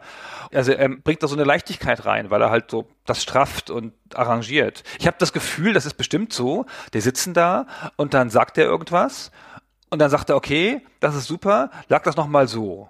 Hm. Also es klingt so, manchmal ist es zu perfekt. Also ich würde mich auch nicht wundern, ich weiß es nicht genau, aber ich würde mich auch nicht wundern, wenn die Fragen, die der Guy Ruster stellt, wenn die nicht im Interview selbst gefallen sind, sondern wenn die dann von ihm nochmal hinterher eingesprochen werden, so dass sie zu der Situation passen. Hm, ich glaube, das gibt's beides. Manchmal so, manchmal so. Ja, genau, nach Bedarf. Also das ist jetzt Spekulation, aber ich finde es schon mutig, fast aus einer deutschen Perspektive an diesem Format, dass die sich das trauen. Dieses Interview, das ja eigentlich immer als so ein authentisches Stück Recherche gesehen wird, das möglichst unverändert sein soll. Insbesondere ja eigentlich auch im angelsächsischen Kontext. Bei uns werden die ja generell immer schon autorisiert, die Interviews und sowas, und dadurch ja weitflächig verändert häufig.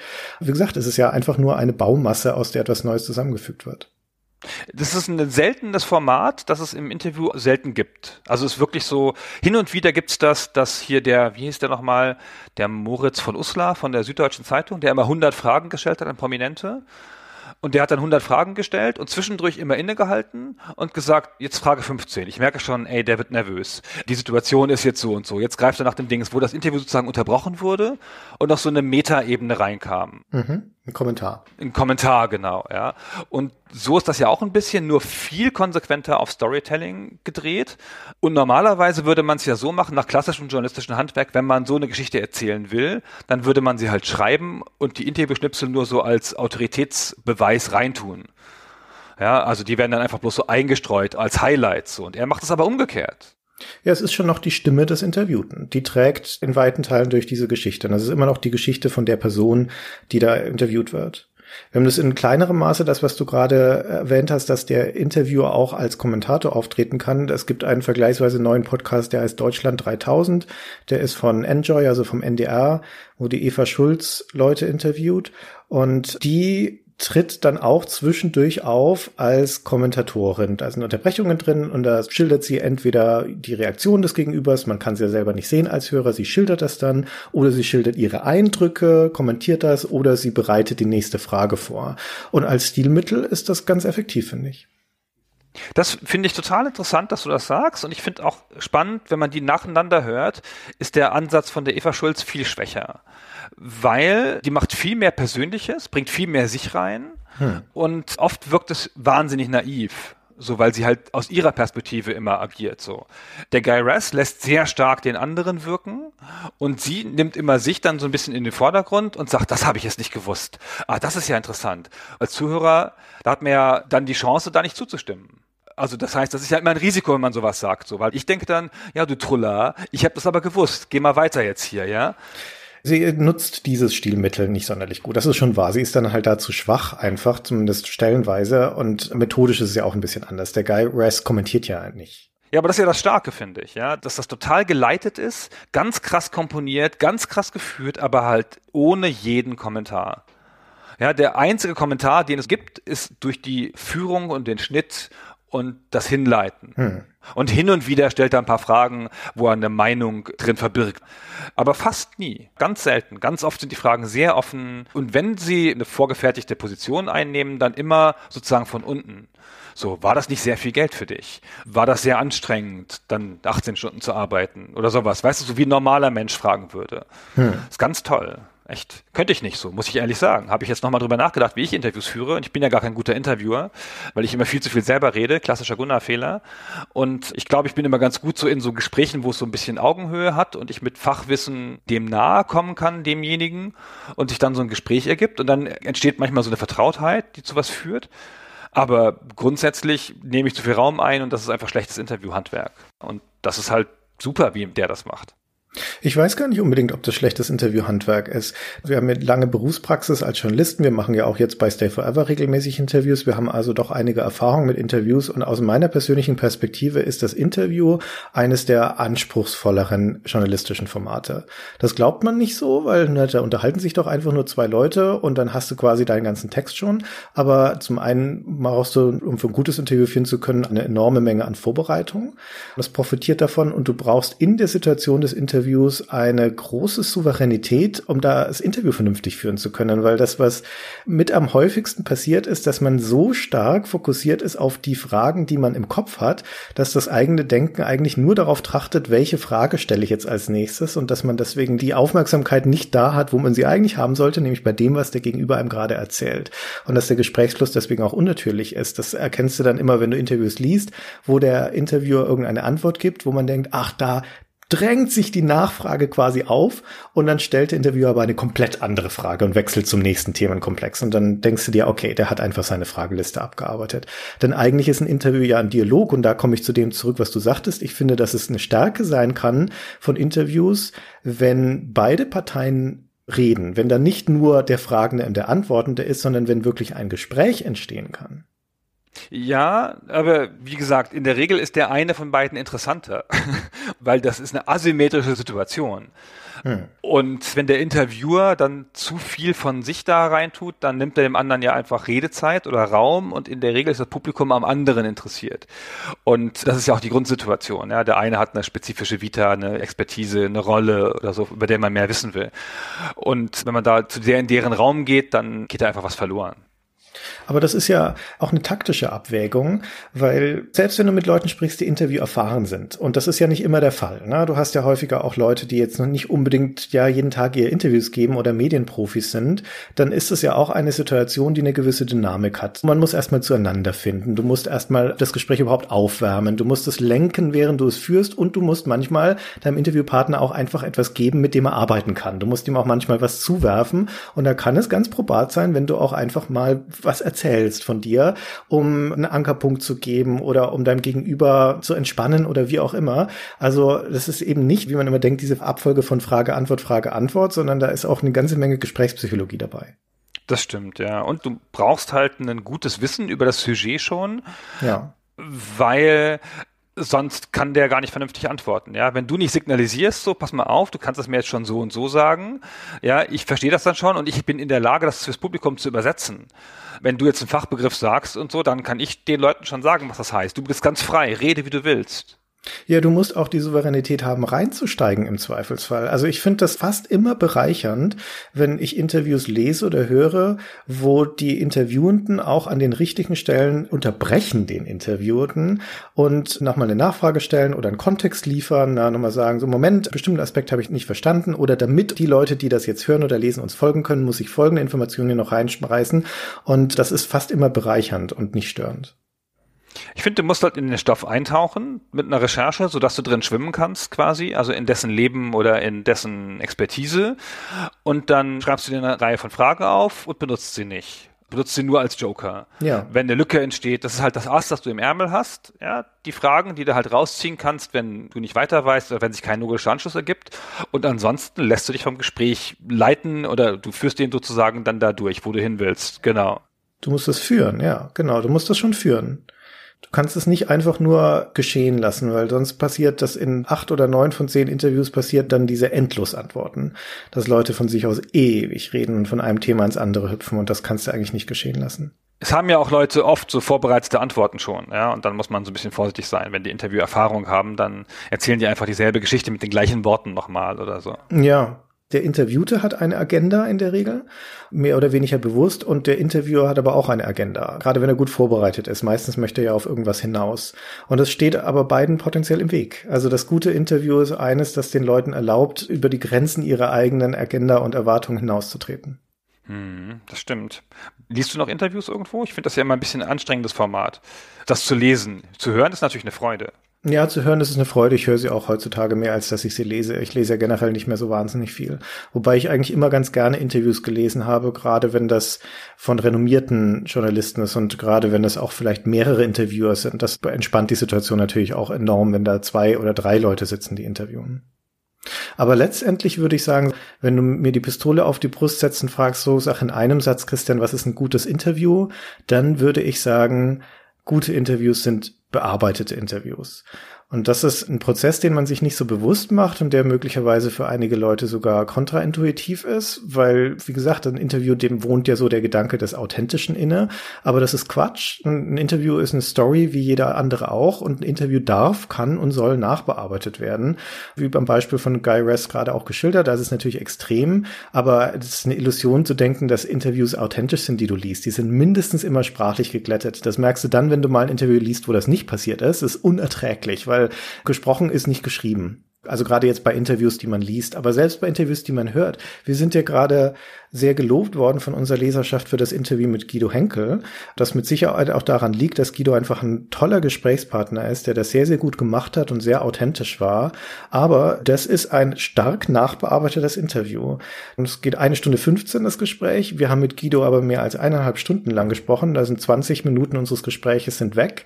Die waren redundant oder unwichtig oder sonst irgendwas. Also das Gespräch ist enorm geglättet. Da sind auch hunderte von Schnitten drin, die einfach den Sprachfluss an sich glätten und an einer Stelle habe ich auch eine Frage verschoben an eine andere Stelle. Das ist alles sinnwahrend, na, das ist natürlich das Wichtige, aber aus Gründen der Dramaturgie und des Sprachflusses finde ich es vollkommen legitim, wenn Interviews nachbearbeitet werden. Es ist sogar notwendig, finde ich. Ja, das muss ja so sein. Es ist ja schon noch ein Kunstwerk. Ja. Durch die Tatsache, dass es ja eine Asymmetrie hat, das Interview, und das ist ja anders als das Gespräch. Ja, du kannst ja auch ein Gespräch führen zwischen zwei gleichwertigen Gesprächspartnern und dann kommt eine andere Sache raus. Ja, aber das Interview ist ja dazu da, denjenigen in der asymmetrischen Situation, denjenigen, um den es geht, auf ein Podest zu stellen, aus dem möglichst viel rauszukriegen, ja, und den zu beleuchten und den zur Wirkung kommen zu lassen. Und dazu gehört halt auch der Schnitt. Ja, und die Schärfung gehört da dazu. Ja, weil das allermeiste, was so im journalistischen Arbeiten anfällt, ist per se erstmal ungeordnet, ausufernd, unrein, wenn man so sagen möchte. Und ein wesentlicher Teil der journalistischen Arbeit ist die Bereinigung, Schärfung, Verdichtung und damit auch die bessere Verständlichmachung letztendlich. Und wie gesagt, das darf nicht verzerrend sein, das ist ganz wichtig, aber es darf durchaus geschärft sein alte Interviews gibt es noch aus den 60ern oder 50ern, wo so Franz Josef Strauß interviewt wird, wo die dann sich so gegenüber sitzen, so Franz Josef Strauß mit einer Zigarre und dann ist da so eine Stunde Interview und dann antworten die aufeinander in so ruhigen, gemessenen Sätzen mit Relativsätzen und so, also völlig ausführlich formuliert, hier ein lateinisches Wort eingestreut und so mit großer Präzision und das fühlt sich an wie abgelesen und ist aber ein authentisch geführtes Interview ohne Schnitte. Vielleicht hat man sich damals auch mehr Ruhe gelassen mit solchen Sachen. Ja, keine Ahnung. Ja, oder vielleicht liegt es einfach an der Person. Oder die sind einfach so clever. Ja, genau. Ja, das würde ich mit Vorsicht genießen, weil dann überleben halt natürlich auch in der Historie genau solche außergewöhnlichen Interviews. Aber ob die repräsentativ sind, auch für die Ära, bin ich mir nicht so sicher. Ja, das kann schon gut sein, das stimmt. Das stimmt schon. Aber nun, im Idealfall ist es etwas, was einem menschlichen Gespräch ähnelt und deswegen gut zu konsumieren ist. Menschliche Gespräche sind ja viel leichter zu folgen als vorgelesene Texte oder inszenierte Texte. Aber trotzdem halt mehr ist als einfach ein Gespräch. Ja, das ist schon eine schöne Form. Also und natürlich auch auf eine Erkenntnis hinarbeitet. Ja, ansonsten wäre es ja alles sinnlos. Das möchte man ja auch als Journalist, dass das, was man tut, dazu führt, dass Erkenntnis entsteht. Ja, oder wie in dem Interview-Podcast da, How I Built This, halt so eine geschlossene, fertige Geschichte, die halt damit beginnt, dass derjenige, um den es da geht, also in die Situation versetzt wird, die Gründung vorzunehmen. Es geht ja immer um eine Gründergeschichte und die damit endet in der Jetztzeit oder wie es vorbei ist oder wie er die Firma verkauft hat oder so. Es hat immer einen klaren Anfang, der halt die Basis darlegt, immer vor der Gründung und endet immer nach dem Verkauf oder in der Jetztzeit. Und das ist schon immer sehr rund und sehr fertig und so eine Dreiviertelstunde lang und dann immer auf den Punkt fertig. So, ganz toll. Okay, also eine Empfehlung an dieser Stelle, How I Built This with Guy Raz. Ja, und Deutschland 3000, den anderen Podcast, den du da gesagt hast, den kann man schon auch hören. So finde ich. Also ich habe bisher zwei Folgen gehört und eine davon fand ich sehr gut, das Interview mit der Colleen Ulmen Fernandes, aber hauptsächlich deswegen, weil die auch eine interessante Person ist und das andere fand ich unerträglich, das habe ich abgebrochen. Also momentan ist es eine 50-50-Rate bei mir, deswegen weiß ich noch nicht, ob ich es empfehlen sollte oder nicht. Das mit der Colleen Fernandes habe ich auch gehört. Das ist sehr schön wegen der Fernandes, mhm. finde ich. Also die Moderatorin spricht mit unerträglicher Naivität von Feminismusthemen das kann ich leider nicht ertragen. Das ist halt, als hätte sie noch nie was davon gehört. Das ist halt jung, ne? Es ist, läuft bei Enjoy. Was erwartest du denn, Gunnar? Ja, aber trotzdem sehr nett, sehr menschlich und so, hat mir gut gefallen. Hm, okay. So, Christian, jetzt sind wir eigentlich am Ende. Jetzt bleibt nur noch die Frage. Welche? Hast du ein neues Handy? Oh, oh stimmt. Unsere ewige Frage. Meine Antwort darauf, Gunnar, ist, ja, ich habe ein neues Handy. Ich kann die Erzählung weiterspinnen. Nachdem mein iPhone 6 unerträglich geworden ist, habe ich mich dann doch entschlossen, ein neues Handy anzuschaffen. Und du weißt ja, dass meine Maxime ist, dass ein Handy nichts kosten darf und das um die 100 Euro ich ausgegeben habe, nachdem ich da so viel schlechte Erfahrungen gemacht habe. Und du und unsere ganzen Zuhörer mir immer sagen, Christian, du musst mal Geld in die Hand nehmen, wenn du ein neues Handy kaufst. Das ist halt einfach ein Investitionsobjekt, aber dafür lohnt sich's dann auch, habe ich beschlossen. Na gut, wenn das alle sagen, dann nehme ich jetzt mal richtig dicke Geld in die Hand und kaufe mir ein Handy für 250 Euro. Und das habe ich dann auch getan. Und zwar ein Android-Handy, ein Huawei Mate 20 Lite. Ich habe keine Ahnung, ob das irgendwie Mittelunterklasse ist, wie alt es ist oder was auch immer. Es war eine Empfehlung von Amazon. Es hat viele gute Wertungen bekommen und entsprach einigermaßen dem, wonach ich gesucht habe. Und dementsprechend habe ich es mir dann gekauft. Und Huawei ist so viel in den Nachrichten in letzter Zeit. Und, ja, da dachte ich mir, ach ja, kriege ich halt keine Android-Updates mehr jemals für dieses Handy. Aber was soll's. Aber tatsächlich bin ich sehr zufrieden damit. Ich kann überhaupt keine Horrorstory erzählen. Das macht genau das, was ich mir gewünscht habe. Es wird zu einem Nicht-Gegenstand. Es ist als Gegenstand quasi nicht mehr da. Es ist reduziert auf die Funktion, die es erfüllen soll. Und diese Funktion erfüllt es anstandslos und zu meiner vollen Zufriedenheit. Und das ist alles, was ich wollte. Ja, bist du weiter als ich fast. Ich habe das Vorgängermodell, das 10er. Mhm. Also das Mate 10, aber nicht in der Light-Version natürlich. Ist das Mate? Oder Mate, ja, ja, Mate soll das heißen. ich ja. bin gerade vom Donner gerührt. Habe ich das die ganze Zeit falsch ausgesprochen? Ich sage ja auch einfach Huawei, also schön deutsch. Und ich sage ja auch Xbox. Also das ist halt ein Mate, sicherlich, ja. Ich habe nicht das Light. Das Lite. das ist das Lite, genau. Ich habe nicht das Lite. Das Lit ist das nämlich, ja. Wie man Leute sagen, es ist nämlich voll Lit ist das. ja, aber hallo. Das habe ich nicht, sondern das normale. Und ich finde in der Tat, dass das sich angenehm zurücknimmt. Das nervt nicht. Anders als alle anderen Android-Varianten hat das eine angenehme Oberfläche. Das stresst nicht rum so. Ja, das Einzige, womit es nervt, ist, alle paar Tage möchte, ist, dass ich mich bei diesem Huawei-eigenen Service anmelde und dann muss ich das immer wegdrücken und vielleicht kann ich es auch irgendwie ausschalten. Ich habe es aber bisher noch nicht gefunden, obwohl ich weiträumig, das ist schon das eine, was ich immer mache bei den Handys, ich schalte viele, viele Sachen aus. Ich verwende erstmal eine Stunde oder zwei darauf, alles zu deaktivieren, was ich nicht brauche, weil so auf lange Sicht erspart einem das einfach viel Nerven. Aber das habe ich irgendwie nicht ausbekommen. Muss mal gucken, ob es noch irgendwie geht.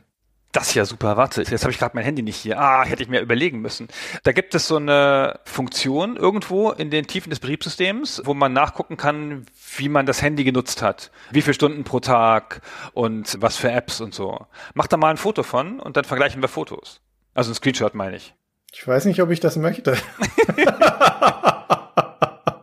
ah ja, das können wir mal gucken. Ich verbringe auf meinem Telefon ziemlich viel Zeit auf Reddit. Das könnte sein, dass das an Nummer eins dann steht. Schauen wir mal. Nee, die Podcast-App müsste eigentlich Nummer eins sein, weil ich so wahnsinnig viel Podcast höre mit dem Handy. Ja, das kann gut sein. Ich habe das Handy jetzt gerade nicht in der Hand und kann das jetzt auch gerade nicht holen. Also wir machen das jetzt völlig safe. Wir machen das nicht live, sondern vergleichen das heimlich. Und wenn wir diesem Podcast hier das angehängt haben in den Show Notes, unsere Vergleichsscreens, dann haben wir uns das getraut. Und wenn sie dann nicht da sind, dann sind die irgendwie verloren gegangen. ja, dann, dann haben wir es nicht gefunden, die Funktion. Ja, dann kriegt man die Funktion nicht hin, genau. Sowas in der Art. Das wäre mal ganz schön. Okay, das machen wir. Ich bin so gespannt. Ich auch. Na gut, Christian, dann wünsche ich dir viel Glück mit deinem Handy weiterhin. Meine Herren, ich bin so stolz auf dich. Das tut mir leid, liebe Zuhörer, dass jetzt die amüsanten Handy-Elendsgeschichten von Christian vermutlich enden an dieser Stelle, aber wer weiß, vielleicht passiert da noch irgendwas bis zum nächsten Phone. Ist dir übrigens aufgefallen, Gunnar, noch als Rauswerfgag, dass das ja die sechste Folge von Phone ist und damit also die Folge Phone 6? Phone 6? Verstehst du? Phone 6? Oh, oh, wow. Hatte ich mir als mega Einstiegsgag zurechtgelegt, so mit großem Gelächter auf allen Seiten und die Folge da schon als Selbstläufer, aber dann bist du mit deinen komischen Reisegeschichten eingestiegen. Ja, ich, ich sage jetzt einfach nichts mehr. Du kannst ja noch so eine Gelächtermatte da drunter legen, ja, beim Schnitt so.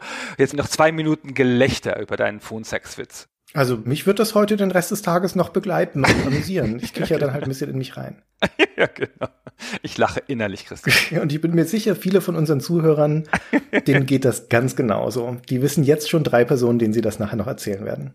ja, ganz bestimmt. Ich habe gerade Phone gehört. Sechs. Versteht ihr? Phone sechs. Ich habe gerade Phone sechs gehört.